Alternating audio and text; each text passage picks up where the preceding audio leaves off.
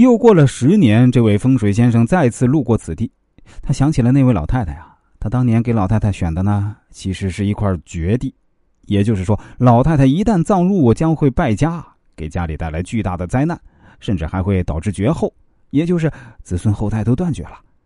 风水先生来到那块坟地，就看到当年他选的那块地上立着一块墓碑。风水先生回头望去，当年那个破院子已经不见了，而山下那个当年几乎没有人烟的地方呢，却成了一个小镇。下得山来，风水先生敲开镇里最奢华的那个大院，一个年轻人热情的接待了他。风水先生向他打听那个破院子和老太太的下落。年轻人热情的说：“啊，您就是那位风水先生啊！啊，您走之后没多久，我奶奶就死了。临死前，他跟我说了，您还一定要我们啊，把他葬在您来的时候指的那块地上。他说啊，那是您精心帮他选择的。”年轻人说着，给风水先生倒了一碗水：“您慢慢喝啊，您走的热了，可不能喝太快。这是我奶奶说的。当年啊，她给您喝水的时候，您没生气吧？哎呀，经常有路人来她那儿讨水，她总是在上面啊放一些米糠，免得路人啊喝得太急会伤了身子。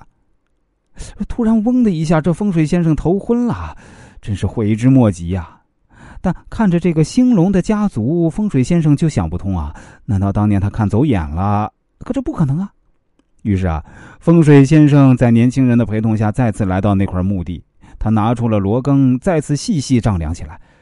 这不可能啊！按理说，这这绝对不可能啊！风水先生越看越激动。难道这就是他梦寐以求的龙脉？这时啊，年轻人跟他说了当年的一件事儿。年轻人说啊。哎，当年您走后没多久啊，就来了一场台风，连着下了三天的暴雨啊。后来这山洪迸发，冲走了几乎所有的东西啊。我家那个老院子呢，就在那场山洪中被冲走了。没过多久啊，我奶奶也死了。死前好不容易才找到你当年给她看的那块地。我奶奶说，那只要把她葬在这块地上，我们全家都会忘的。洪水过后啊，我们家就从头来过。本来曾经没落的家族啊，哎，变成了如今当地的名门了。这儿原来呀也只有几户人家，现在呢也成了一个小镇。这多亏了您啊！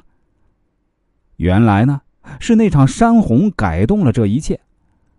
通过这个故事啊，我相信大家能够更加深刻的理解啊“福人居福地，福地福人居”这句话的含义了吧？这个故事告诉我们，我们只要做好应该做的事儿。该得到的，总有一天会得到。